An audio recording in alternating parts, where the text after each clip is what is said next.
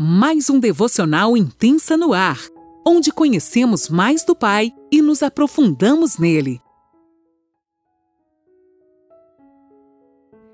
Olá, bom dia! Mais um dia se inicia e nós estamos aqui cheios de gratidão no coração por celebrar a vida que o Senhor nos deu. Eu me chamo Lani Nola e falo de Criciúma, Santa Catarina. Seja bem-vindo a esse ambiente profético onde o Espírito Santo fala diretamente ao nosso coração. Eu quero te dizer nesta manhã que nós vamos estudar, dar o play hoje no estudo sobre Gálatas, essa carta tão preciosa que a gente aprende tanto sobre o apóstolo Paulo, sobre tantos tesouros que o Senhor quer que a gente saiba como cristão. E uma coisa pontual hoje que a gente vai estudar um pouquinho, dar um pano de fundo, a gente vai dar apenas hoje uma introdução a Gálatas.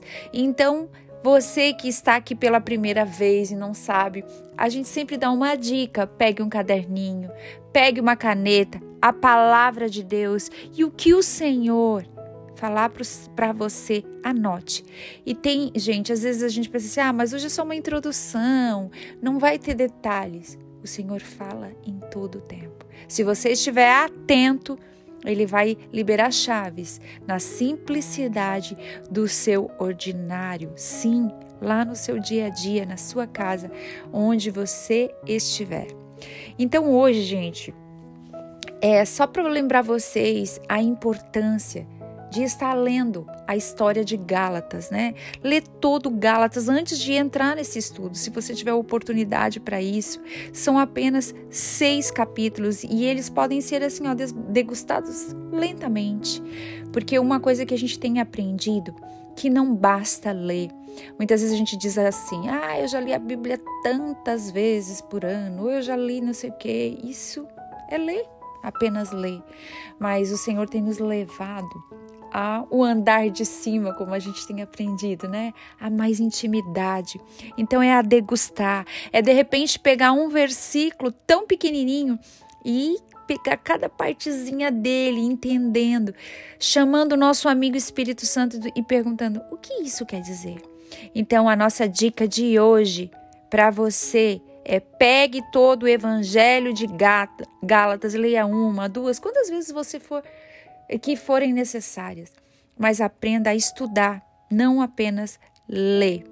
E um breve aqui pano de fundo desse livro tão precioso, a gente vai entender que estudiosos relatam que Gálatas surgiu de três tribos. Gente, não liguem se a minha pronúncia desses nomes não saírem tão nitidamente quanto era para ser é Troshmi, Tecno, ou Sages e Tolisboji, que eram associados às seguintes cidades: Távil, Ansíria e Pisídia. Gente, é meio histórico, mas a gente precisa também estudar história.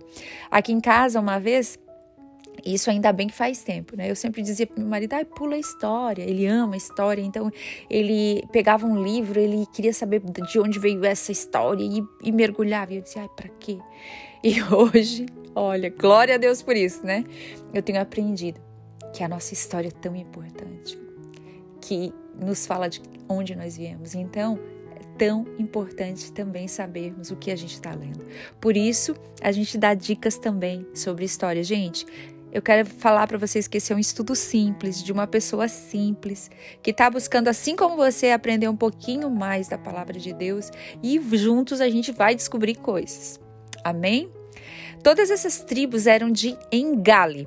Rapidamente tiveram domínio sobre a população nativa, que eram os frígios.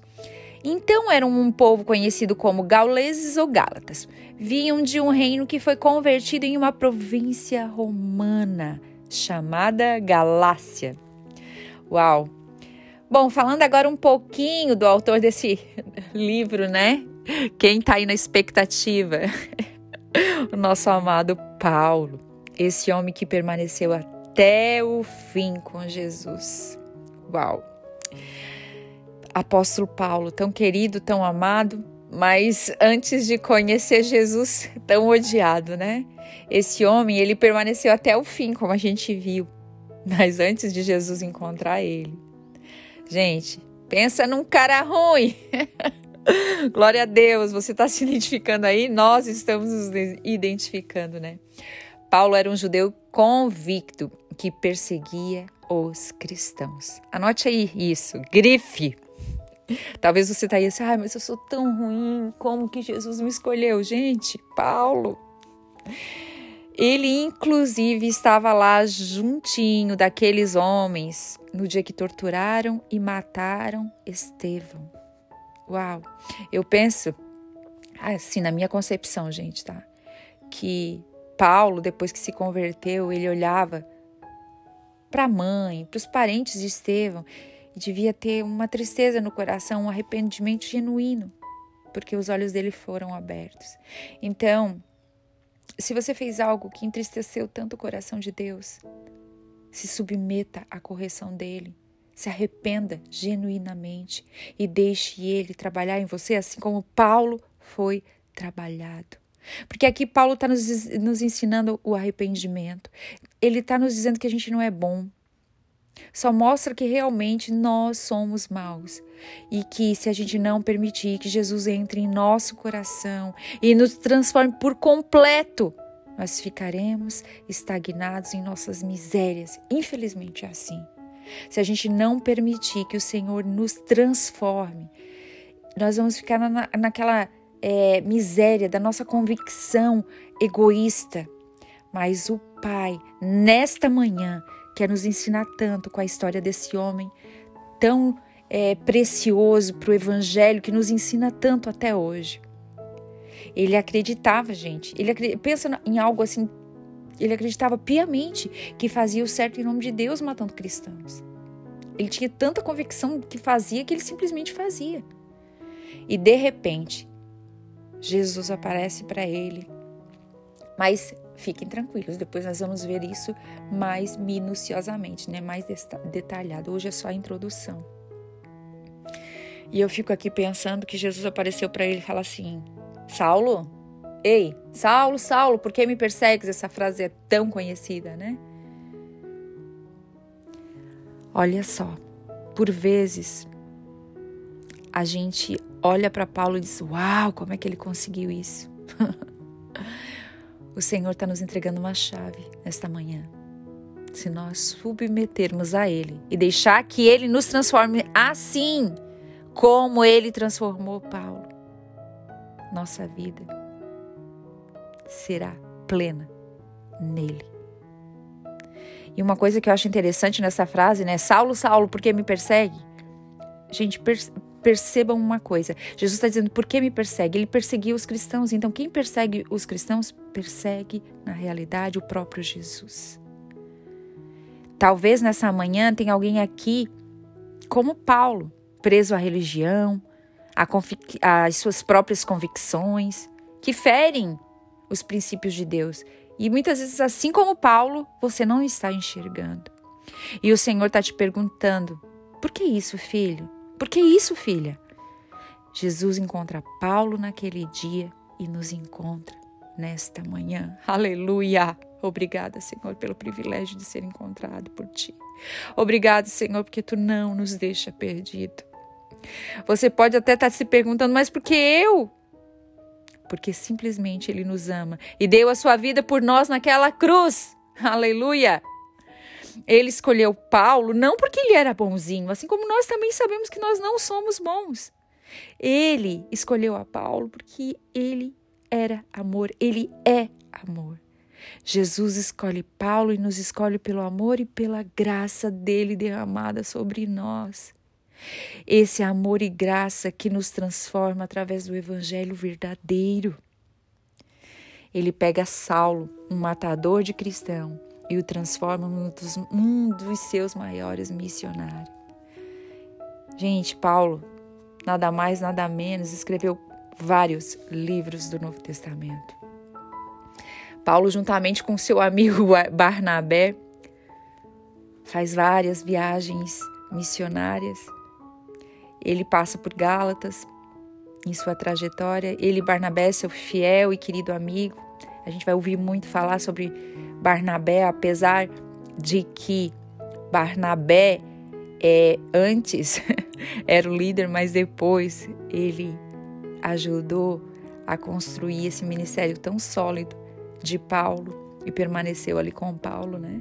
E na realidade depois é, quem foi mais conhecido e é até hoje foi o apóstolo Paulo. Mas nem por isso Barnabé se sentiu diminuído ou é, quis largar tudo porque o seu amigo estava mais que ele.